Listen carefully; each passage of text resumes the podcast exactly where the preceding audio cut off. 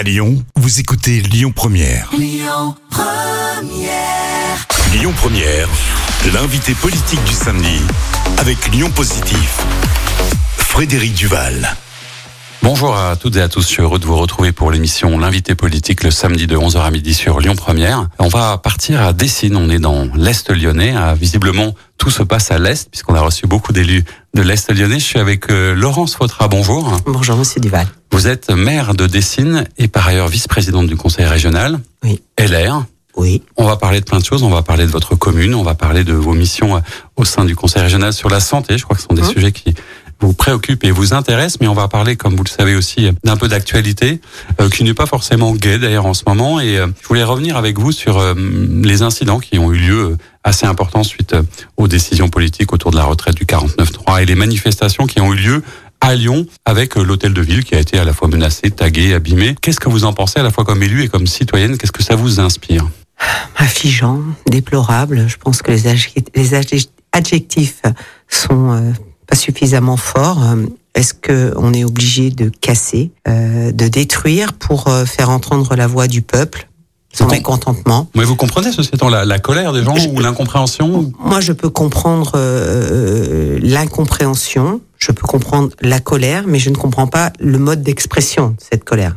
Voilà, euh, on a tous fait des manifestations quand on était étudiant, euh, et pour autant, on ne saccageait pas euh, notre patrimoine et, et les vitrines qui. Oui, parce qu'il y a un côté assez injuste aussi, c'est ça, c'est-à-dire que les gens ont du mal à comprendre et quand on voit des, des petits commerçants, par exemple, qui se retrouvent avec euh, des les, magasins les vitrines, détruits. les ouais. vitrines, les vitrines cassées. Alors moi, j'ai- le cas dans, ma, dans mon cercle intime, proche. euh, L'ami de, de ma fille a, sur le cours Gambetta a, a une agence immobilière et, et alors pas pas hier soir, mais euh, lors de la dernière manifestation le samedi, il s'est retrouvé nez à nez avec des jeunes gens, des jeunes filles euh, hyper violentes qui ont détruit sa vitrine. Lui aussi, il fait partie de la jeune génération. Il veut simplement travailler mais euh, son établissement immobilier où il fait de la location, de la transaction, euh, a été détruit, complètement détruit, et euh, qui en, ça engendre des coûts. Donc euh, tout ce qu'il avait mis en amont, et il me dit, bah, j'avais réussi à faire une bonne semaine, à bah voilà, tout cet argent, euh, tout son travail en, en l'espace d'une demi-heure a été qui, ce détruit. qui aide pas d'ailleurs à, à donner une belle image, euh, y compris de la politique. Je veux dire, ça, ça rajoute parfois de la frustration, de l'agacement, de la colère, de la colère. D'autant plus qu'à la fin du cortège, il a vu arriver en vélo Monsieur Grégory Doucet. Donc il l'a interpellé. Il a dit mais vous, vous cautionnez ça Vous cautionnez ces, ces jeunes femmes, ces, ces hommes remplis de violence euh, Il dit non non mais le maire de Lyon a dit non non mais c'est pas moi, c'est pas moi, euh, c'est pas moi qui, qui fait le cortège. Alors c'est vrai, Mhm. c'est la préfecture, Mhm. mais néanmoins vous fermez symboliquement un Mhm. cortège. Et Donc d'ailleurs, quelque part il faut assumer le fait de, je ne sais pas s'il encourage ce genre de Bah, choses, mais c'est C'était une de mes questions parce qu'il s'était exprimé d'ailleurs plusieurs fois à ce sujet, ça avait été repris par la presse, et où à un moment on lui avait demandé justement s'il comprenait euh, les mouvements un peu d'agitation, de révolte, euh, de, de mini-saccage d'œuvres d'art, etc., pour protester contre le changement climatique. Il, a, il avait dit qu'il, à demi-mot, hein, qu'il comprenait la jeunesse et qu'il comprenait cette colère, mais c'est un peu comme si c'était l'arroseur arrosé pour le coup. C'est des propos séditieux. Je, je pense que par ces propos, il incite à la révolte. Et euh, c'est pas le rôle d'un responsable politique. C'est pas le rôle d'un maire. Surtout à Lyon, parce qu'on dit tout souvent que Lyon est une ville du compromis, du consensus. Il y a un modèle lyonnais. Centriste, il y a un modèle lyonnais. Il y a, il y a, il y a- Et vous pensez qu'il correspond pas du coup à ce, ce modèle? Ah bah complètement. Voilà, on a l'impression que que que que qu'il encourage, je vous dis, cette révolte, ces- ces- cet affrontement, euh, euh, qui comprend pas les gens qui travaillent, qui, qui se lèvent le matin, qui, qui voilà, qui. C'est peut-être ce qui transparaît d'ailleurs dans, dans les sondages. On en parlait euh, la semaine dernière avec Pierre Oliver, qui, Hum. sur euh, la manière dont presque deux tiers des, des Lyonnais visiblement ont une image assez négative du maire de Lyon. Qu'est-ce que ça, ça vous inspire aussi? Parce que vous êtes élu, vous êtes maire, vous êtes aussi sensible à ce que pensent certainement à la fois vos administrés, vos usagers et vos électeurs. Mais vous, qu'est-ce que ça de vous ce inspire? que je peux. Alors, je n'ai pas porté de jugement sur Monsieur Grégory euh, Doucet, on fait le même, la même mission, mais effectivement, il, il- il n'engendre peut-être pas trop la sympathie.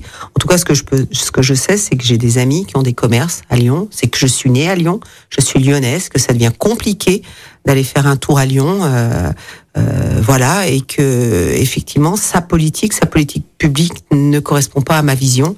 et sa façon euh, de- d'aborder les gens. J'ai eu l'occasion d'avoir des échanges, évidemment en lien avec le conseil régional. Je trouve que quand il parle avec, en tout cas quand il est, il est venu échanger avec moi, un ton très péremptoire. Et ça, c'est vrai que je ne peux pas, ça fait pas partie de mon ADN. Ça, Voilà. Alors votre ADN justement, c'est quoi? Vous êtes maire d'une ville qui fait plus de, plus de 30 000 habitants aujourd'hui. Oui, on y arrive, on y une- arrive. Une grosse commune depuis euh, deux mandats. Mm. Euh, vous êtes une femme Oui. et il y en a pas tant que ça, des femmes euh, maires de communes de cette taille. Est-ce que ça vous inspire quelque chose? D'ailleurs, est-ce que vous vous sentez parfois un peu féministe ou dans une revendication ou avec un rôle modèle par rapport à ce que vous faites ou c'est pas un sujet pour vous? Le fait qu'il y ait plus ou moins de femmes en politique, par exemple? Alors c'est vrai que c'est pas facile. Je vous le concède.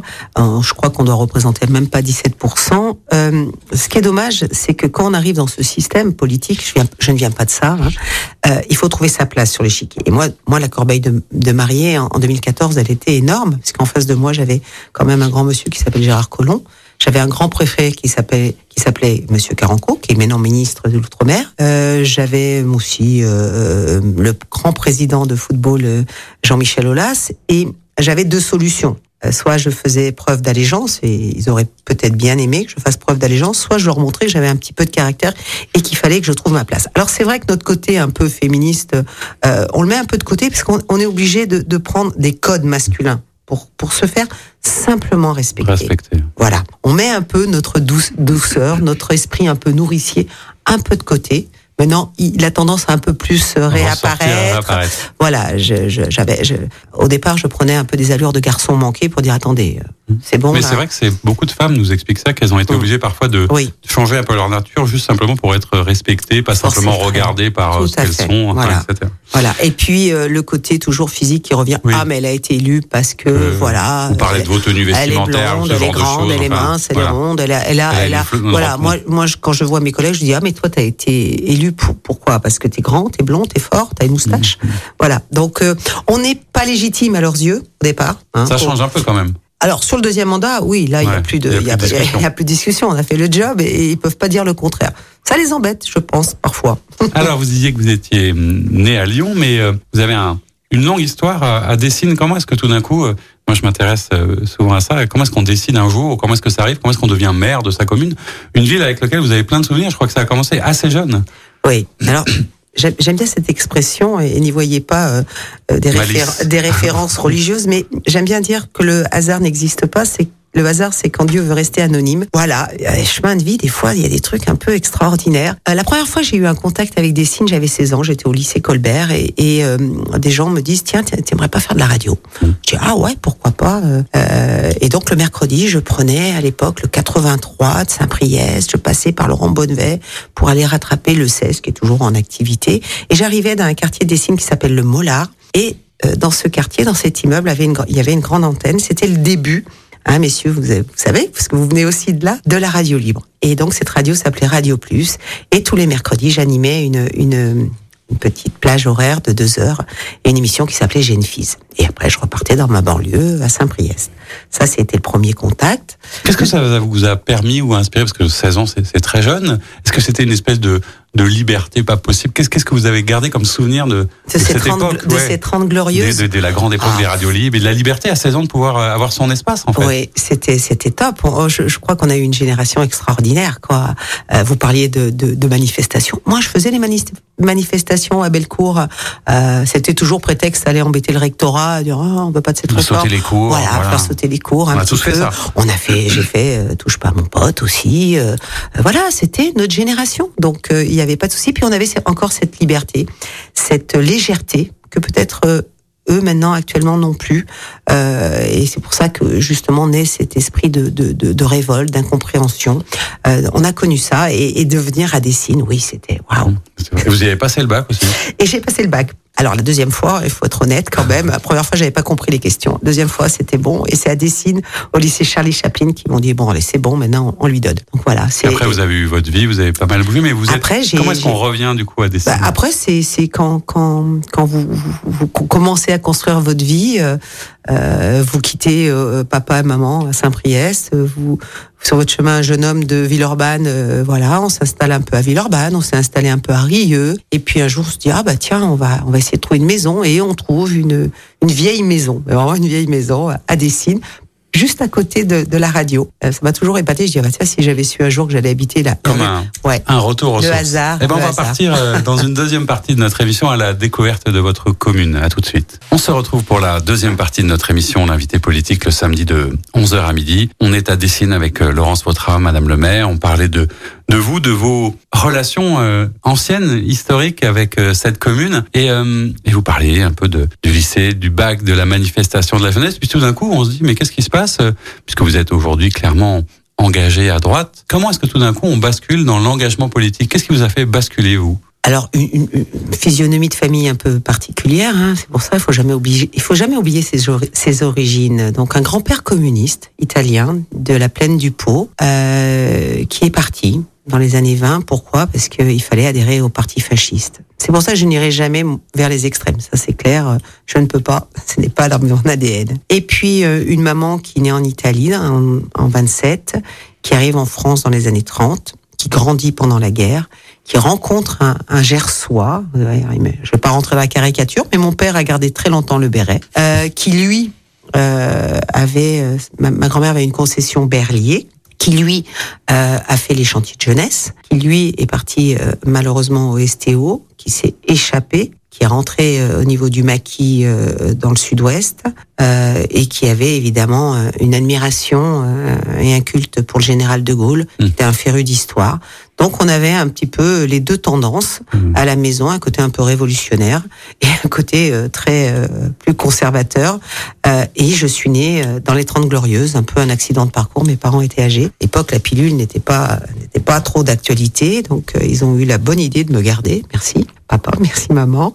Et euh, voilà, ces 30 glorieuses, c'est tout ce qu'on s'est Ouais. énoncé. C'était une c'était une, une, une belle génération. C'était un peu léger encore. Il y avait un peu d'insouciance. Euh, voilà, après un parcours de vie, arrivé à Dessine et puis euh, Une rencontre à un moment, parce qu'il Voilà, il y a cet vie- héritage du gaullisme Voilà, social, une- et puis une une- rencontre un jour avec une personnalité. une vie une vie professionnelle euh, j'ai épousé euh, mon mari est- est d'origine antillaise mais avec une maman qui est, qui est du Doubs donc ce mélange c'est tout ça a fait que que peut-être qu'un jour euh, euh, le jour euh, c'est un vendredi ma, ma, ma- j'ai une amie qui me dit il y a Sarko qui passe à Eurexpo viens et là Pas, je pas pour tenir un stand, hein, il faisait Non. meeting. Ouais, non. il faisait meeting, c'était c'était euh, à la veille de son élection, et là je vois un, un- un monsieur qui tient des propos euh, qui sont euh, qui vous dis, 2007 hein, pour nos auditeurs. 2007, oui, 2007, et qui avait un vrai leadership. Ça, ça, ça changeait un peu la génération Mitterrand. Ça changeait de. alors, on a connu euh, Giscard, on a connu Chirac.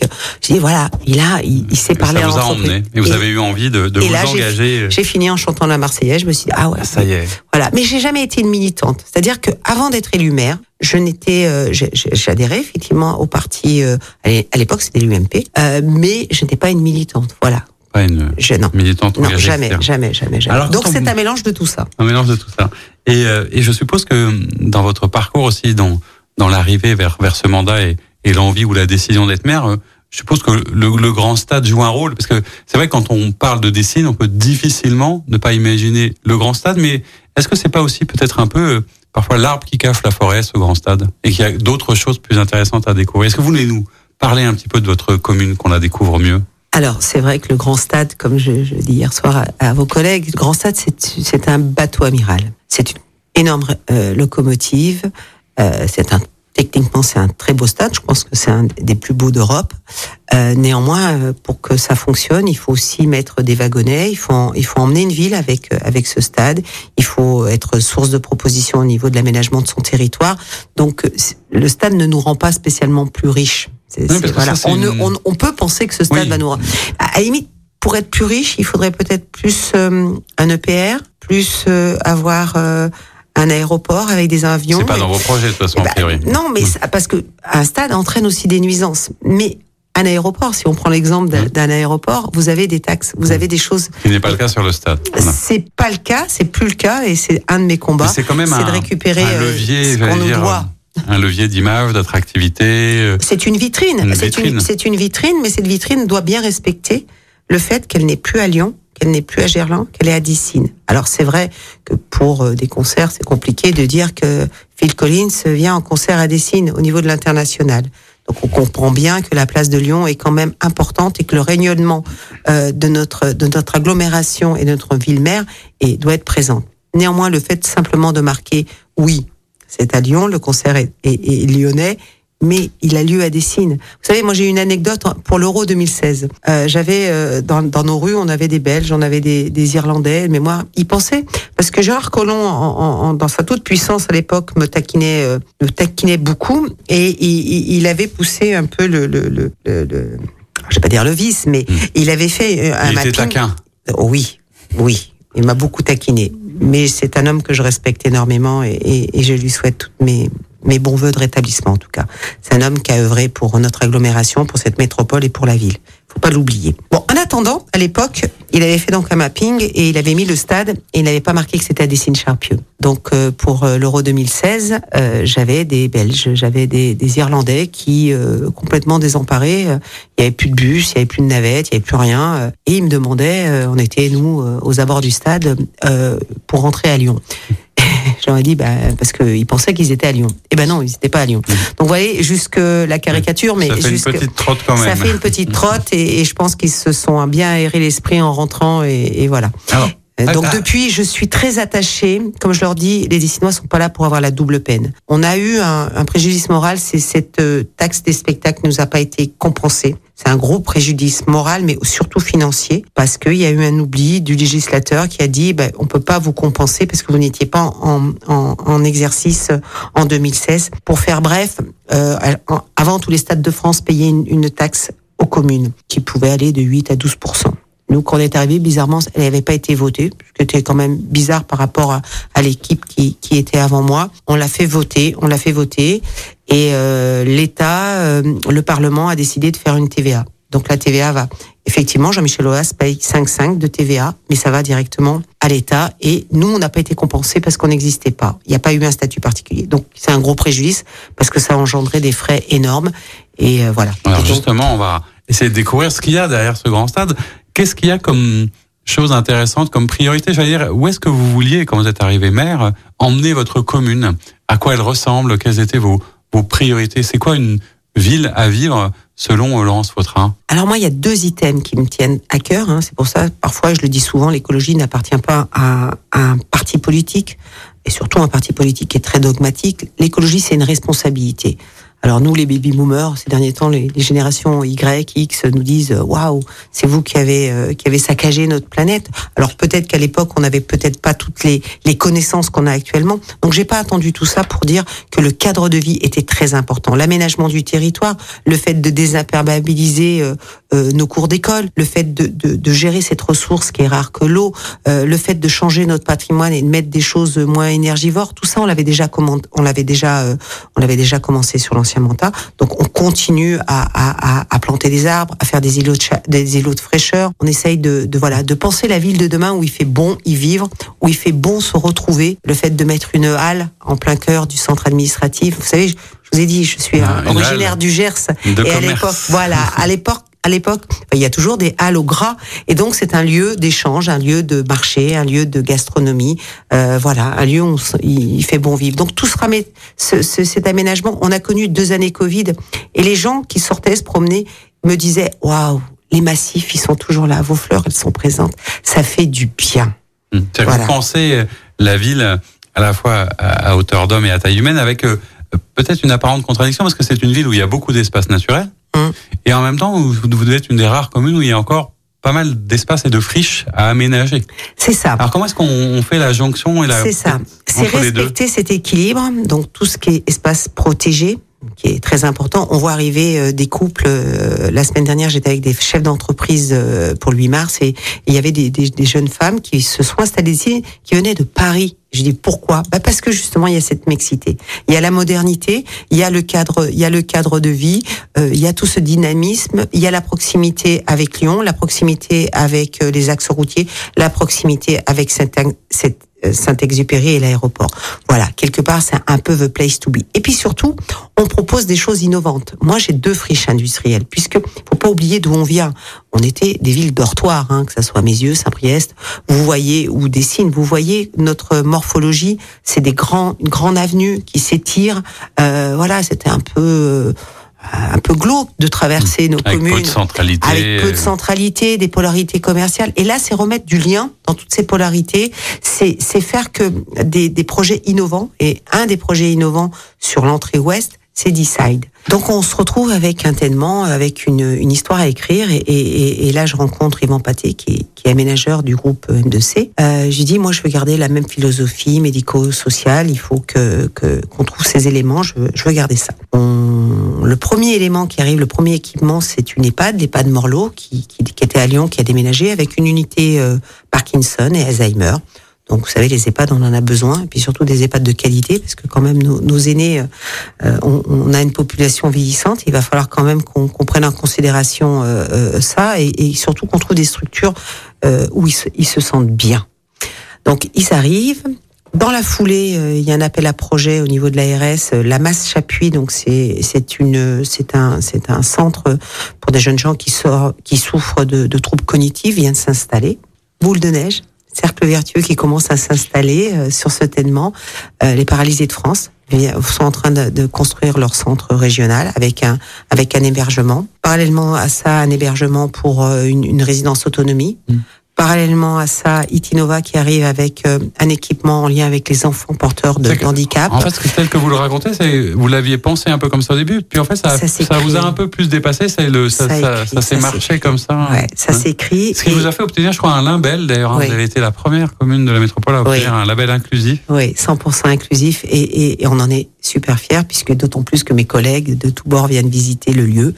Euh, Voilà, l'inclusion, euh, c'est pas euh, les accidentés de la vie, c'est pas eux de s'intégrer dans une ville, c'est la ville qui doit qui doit s'adapter et ils apportent une richesse tellement énorme. Euh, alors dans ce tellement, il y a aussi un peu de mixité économique. Hein, il faut euh, il va y avoir des logements, euh, mais voyez, même en pensant les logements, on va penser aux familles de ces enfants, parce que quand vous avez des enfants qui sont porteurs d'handicap lourd, le matin, pour aller euh, dans les institutions, il faut mettre parfois deux heures, le temps de mettre les chariots, de décharger les, les, les chariots.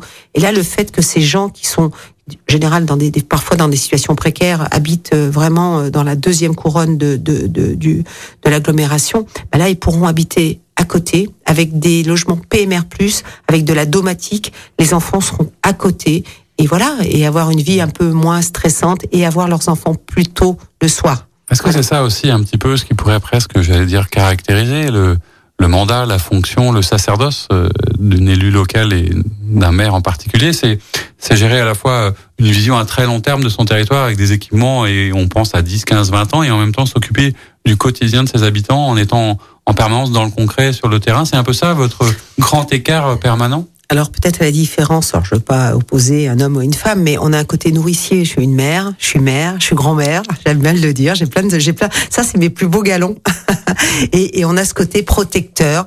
On a, on a envie de servir l'autre. Voilà. Je crois que c'est mes valeurs, c'est servir l'autre, d'être voilà, ma mission, c'est d'être à l'écoute, d'avoir le sens de l'autre. C'est ça la politique. Je ne viens pas du sérail politique, mais en tout cas, moi, j'aborde cette mission qui est parfois un peu divine comme ça. Voilà, servir l'autre, être garante du cadre de vie, être garante de la tranquillité publique, de pouvoir le mieux vivre ensemble. Des signes, c'est une mosaïque. Euh, Il y a plein de gens qui viennent de nulle part, de, de partout, pardon. Mmh. On a des de Arméniens, nulle on a de de, nulle de- part, qui ont eu une histoire. une- Il y a des diasporas, il y a des, il y a des histoires tragiques.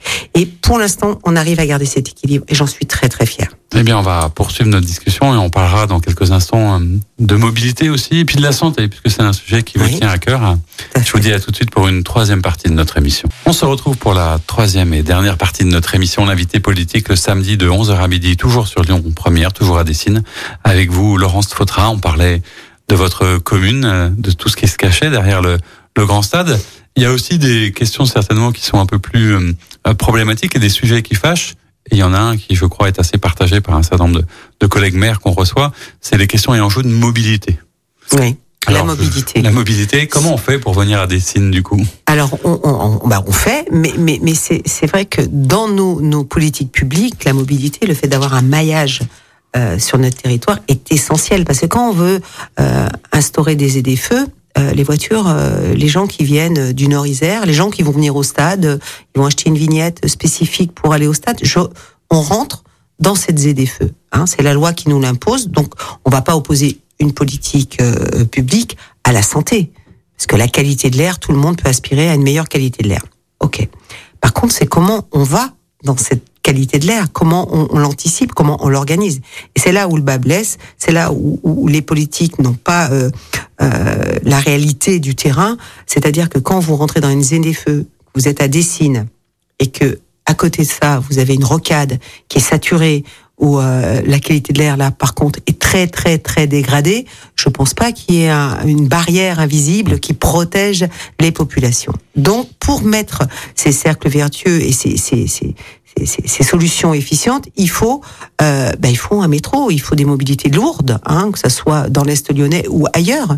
Il faut un maillage, il faut, euh, il faut des parcs relais, il faut anticiper tout ça. Et quand je vois que le, la mise à l'arrêt du, du, plan métro sur l'agglomération, c'est catastrophique parce que pour faire un métro, faut au minima une, une décennie, au minima.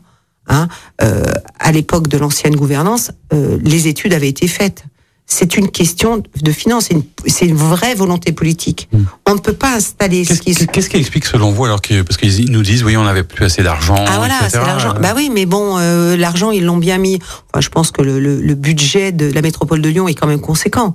Hein, quand je compare à celui de la région, il est quand même, on peut pas dire que Monsieur Bruno Bernard n'a pas d'argent. C'est le fléchage. D'autant qu'il est aussi président du Citral. En plus, c'est le, le chiffrage, c'est l'orientation des politiques publiques. Euh, je préférerais qu'ils disent bah non, on n'a pas envie d'orienter ça. Euh, voilà. Et, et, en plus c'est antisocial parce que on va forcer des gens qui sont en situation précaire, des retraités, à changer une, un véhicule alors qu'ils roulent très peu. On va dire aux jeunes parce que vous savez quand autrefois bah, on achetait un petit diesel parce que c'était moins cher, c'était voilà, bah, il va falloir qu'ils changent. Donc au vu de ce qui se passe économiquement dans notre pays, euh, les problèmes d'inflation, c'est devenu compliqué. Donc euh, non, pensons autrement, ayons une vision haute des choses. Ce qui est d'autant plus étrange, peut-être pour les gens qui ne maîtriseraient pas hein, ces considérations à la fois de, de construction urbaine, etc., c'est qu'on se dit, bah, quand on imagine un équipement comme un grand stade, pourquoi est-ce qu'on n'a pas peut-être pensé davantage transport public et transport en commun à l'époque alors? Bah, Bonne question.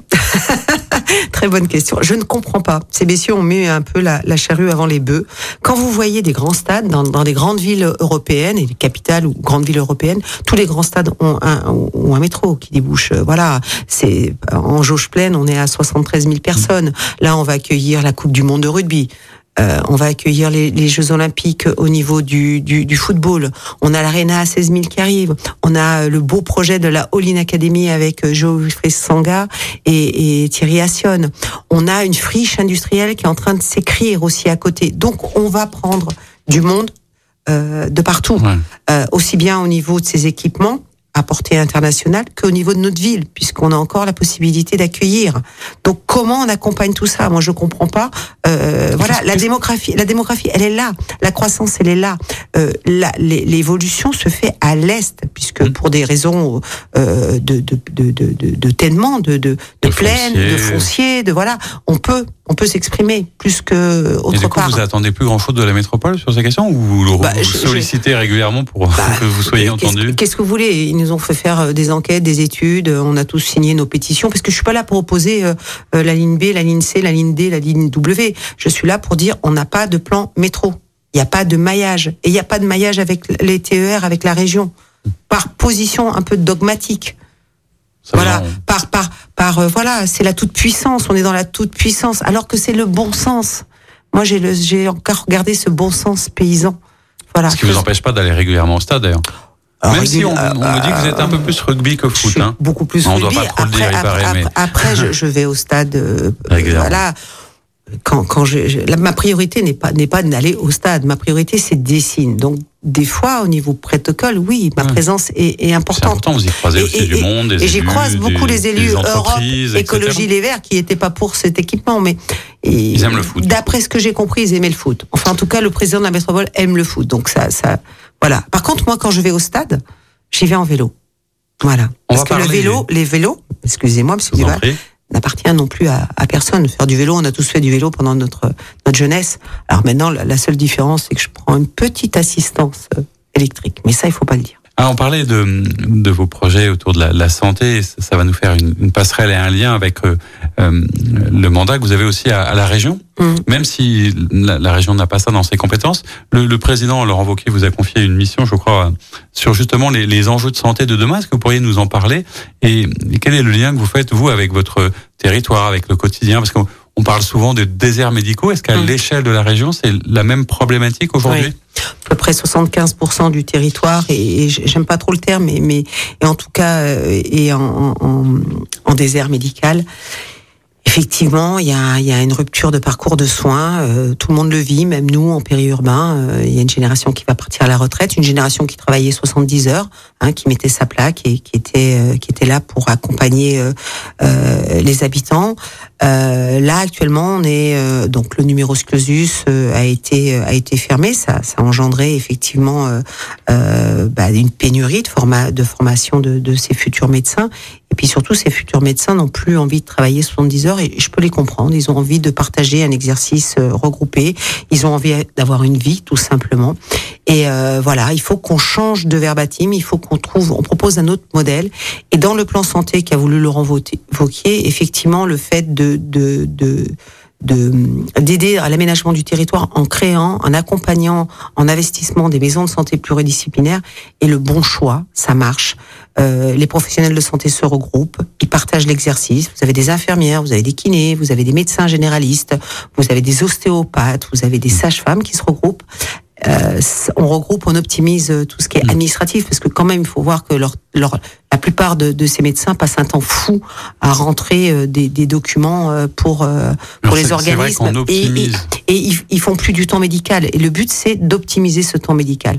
Donc nous, comme vous l'avez rappelé, on n'a pas de compétences santé publique, c'est vrai, mais on reste pas les deux bras croisés. Laurent Wauquiez, pas du style à rester les deux bras croisés. Euh, on essaye de combler les trous euh, dans, dans la raquette et on essaye de trouver des outils mmh. qui permettent de... Pour aider. De, pour parce que aider. ça résout pas les problèmes voilà. de, de, médecins manquants, non. etc. Non. Alors, ce qui est intéressant, c'est parce que là aussi, il y a quelque chose qui est un peu contre-intuitif. On se dit souvent, bah, les déserts médicaux, euh, c'est en zone rurale, c'est dans les petits villages. Mais vous qui avez cette vision globale à l'échelle de la région, ça concerne aussi les villes, tous les territoires sont concernés aujourd'hui. Tout à fait. À euh, voilà, on a des on a des médecins qui vont partir à la retraite. Il va falloir attirer euh, des équipes sur le. Non, non, ça concerne tout le monde. Tout le monde est dans la même problématique de parcours de soins. Alors après, je vous dis, il y a des outils, il y a les maisons de santé, il y a peut-être aussi un peu de télémédecine. Il y a repenser une organisation globale. Il faut repenser une organisation globale. Regarder ça, les choses autrement. Autrement, et, et, et ça, c'est au gouvernement de le faire. Et ça va prendre, ça va prendre encore un peu de temps. Je pense que ça va prendre bien une décennie avant qu'on retrouve euh, un niveau correct euh, au niveau de la population. L'hôpital, on a vu, hein, aussi les hospitaliers est très tendu. Euh, voilà, c'est le système ne fonctionne plus du tout. Il faut le repenser. Il et faut se projeter. Et pour regarder les choses autrement euh, à l'échelle nationale, c'est peut-être aussi les regarder euh, différemment à, à l'échelle régionale. Euh, Puisqu'on parlait un petit peu de Laurent Wauquiez, il est difficile de pas évoquer le président de la région que vous côtoyez régulièrement, euh, qui ne fait plus tellement mystère aujourd'hui de, de ses envies ou de ses aspirations, même s'il est dans, dans un timing encore un, peu tôt, mais il dit se préparer à une échéance. Est-ce que vous regardez ça avec attention, avec intérêt? Est-ce que vous pensez que Laurent Wauquiez peut être quelqu'un qui va d'abord peut-être donner euh, euh, j'allais dire euh, peut-être un, un, une doctrine, un corpus un peu plus important à la droite, parce qu'on s'interroge aujourd'hui, qu'est-ce que c'est qu'aujourd'hui la droite? Est-ce que vous pensez que ça peut être un, bon candidat à la présidence de la République? Alors moi, je, sur ce sujet, je suis complètement dé, décomplexée, puisque bon, voilà, euh, j'ai un regard évidemment bienveillant. J'ai la chance de travailler à ses côtés. Je, vois son intelligence. Hein, je crois que ça c'est indéniable. Il a une vision haute. Il a une vision euh, nationale de notre pays. Il a des valeurs que je partage. Le sens. Euh, le fait de remettre un peu de sens dans, dans le travail, le fait de, de, de, protéger les plus faibles, le fait de protéger les, les, les, la ruralité, euh, le fait d'aspirer à, à, à, la tranquillité publique, le fait de, de, reprendre notre identité, de reprendre un peu euh, les liens avec notre histoire, ne pas les oublier. Euh, le fait de, de, dire que les formations sont importantes, que effectivement on peut faire des hautes études, mais aussi on peut faire des formations professionnelles qualifiantes, des CAP, des BEP, trouver euh, voilà répondre aux, enjeux de demain, l'écologie, hein, euh, l'écologie. euh, je vous dis, n'appartient pas à, à Europe Écologie Verts, elle appartient à nous tous et, et, et, il est à l'écoute de tout ça. Et c'est un homme qui aime les gens, voilà, qui a le sens des autres. Et je lui souhaite que qu'un avenir euh, national, évidemment, et je serai à ses côtés pour l'accompagner si nécessaire et s'il me demande. Voilà. Bah écoutez, on suivra ça avec intérêt. On, on l'invitera d'ailleurs, on l'a invité, mais je suis sûr qu'il viendra nous voir un de ces jours de nouveau euh, à Lyon Première. Alors, euh, la politique, c'est quelque chose qui, qui, qui vous prend du temps, etc. Mais euh, on sait qu'il y a peut-être d'autres choses. Hein. Vous évoquez votre vie euh, personnelle de, de, mère, de grand-mère, etc. On, on, on, est samedi, demain c'est dimanche. C'est vrai que moi, je suis toujours curieux de savoir euh, est-ce qu'il y a un dimanche quand on est en politique? Parce que le point commun avec tous les élus qu'on reçoit, c'est l'engagement, l'implication, etc. Est-ce qu'on arrive à décrocher un petit peu et à faire autre chose de son dimanche, par exemple? Ah, le dimanche c'est sacré, mais bon, on a on a des devoirs, hein, on a des devoirs. Et effectivement, quand il y a des manifestations, il faut qu'on soit présent. C'est là où on rencontre notre population, c'est là où on échange les marchés, les manifestations, euh, les rencontres sportives. Mais quand on arrive à se dégager un petit peu de temps, c'est vrai que ça fait du bien aussi de se ressourcer, puisque euh, on met beaucoup d'énergie, on met beaucoup de disponibilité à cette mission. Alors bon, moi j'aime bien lire, effectivement, j'aime bien me reposer aussi, j'aime bien rester au coin du feu. Euh, bon, je suis gersoise d'origine, mais je suis née à Lyon, donc je suis lyonnaise. Donc vous imaginez, j'aime bien la, j'aime bien préparer à manger. En fait. J'aime bien le jardin, j'aime bien jardiner, j'aime bien, euh, j'aime bien la nature, j'aime bien pouvoir me ressourcer. Et quand je cuisine ou quand je vais me promener avec mon mari ou mon petit-fils, euh, voilà, j'aime bien regarder ce qui se passe autour et essayer de se déconnecter et dire que la vie est, c'est une aventure magnifique et qu'il y a des mmh. choses extraordinaires et qu'il faut en profiter. Sans que tout le monde vienne vous parler, c'est pas forcément évident souvent sur le marché. Peut-être que vous mettez plus de temps qu'un citoyen lambda à faire votre marché. acheter, acheter, un kilo de carottes des fois est compliqué, mais bon, ça fait partie du job. Et, et, et avoir le sens de, de des autres, c'est, je pense que j'ai une accessibilité qui est reconnue et, et j'aime, j'aime, j'aime discuter avec les gens, même si des fois c'est un peu complexe, effectivement. Et quand vous avez un peu de temps, est-ce que vous avez un livre de chevet en ce moment? J'aime bien découvrir un peu les ah, j'ai un livre qui, que j'ai lu récemment et qui m'a passionné. C'est mon côté un peu romanesque, hein, c'est mon côté un peu euh, fifi. C'est La nuit du sérail de, de Michel euh, de Grèce, qui raconte euh, en fin de compte la vie d'une d'une cousine de Joséphine euh, qui était dans les colonies et qui doit se rendre dans la métropole l'époque du grand empire de Napoléon et qui malheureusement se fait son bateau se fait accoster par des pirates. Elle, elle arrive dans le nord Afrique et là un périple un périple un peu comme Angélique marquise des anges un peu plus documenté quand même hein, je faut le reconnaître et elle arrive dans le harem du pacha et là et là, là, il y a l'explication de de, de l'organisation de de ce harem et, et, de tout ce qui en découle en Turquie. Alors voilà. je sais pas si vous lisez en musique, mais on se quitte souvent avec un morceau. Je vous demande si à chaque invité de choisir un morceau de musique. Alors je crois que c'est une chanson de Nina Simone, oui. mais par Michael Buckley, je crois. Qui a été reprise un peu voilà. dans sa version moderne, mais qui est un bon. Feeling good. Pourquoi, pourquoi ce, ce choix? Parce que c'est un autre jour, c'est un autre, c'est un, une autre donne, et que je me sens bien, et que c'est un message un peu optimiste et qui. Qu'on en a peut-être besoin dans et qu'on en a un peu besoin dans ce temps anxiogène, euh, voilà, de dire que il y a plein de choses dans la vie. Eh bien, on va se quitter en musique. Je vous remercie beaucoup d'avoir pris le temps Merci de retrouver le chemin des studios. Merci. On reçoit la semaine prochaine à envoyer. On parlera un petit peu de la région sans doute et d'une autre manière puisque je reçois Fabienne Grébert la semaine prochaine, oh. élue écologiste du Conseil régional. Donc on verra peut-être qu'elle a une vision différente d'un certain nombre de choses. Merci en tout cas pense. beaucoup. Et Merci je vous souhaite une bonne journée à toutes et à tous. Au revoir. Au revoir. C'était l'invité politique du samedi sur Lyon Première, en partenariat avec Immédia Positif, le web média qui rend visible l'essentiel. Retrouvez tous les invités politiques en podcast sur lyonpremière.fr et sur immédiapositif.fr. Écoutez votre radio Lyon Première en direct sur l'application Lyon Première, lyonpremière.fr et bien sûr à Lyon sur 90.2 FM et en DAB+. Lyon Première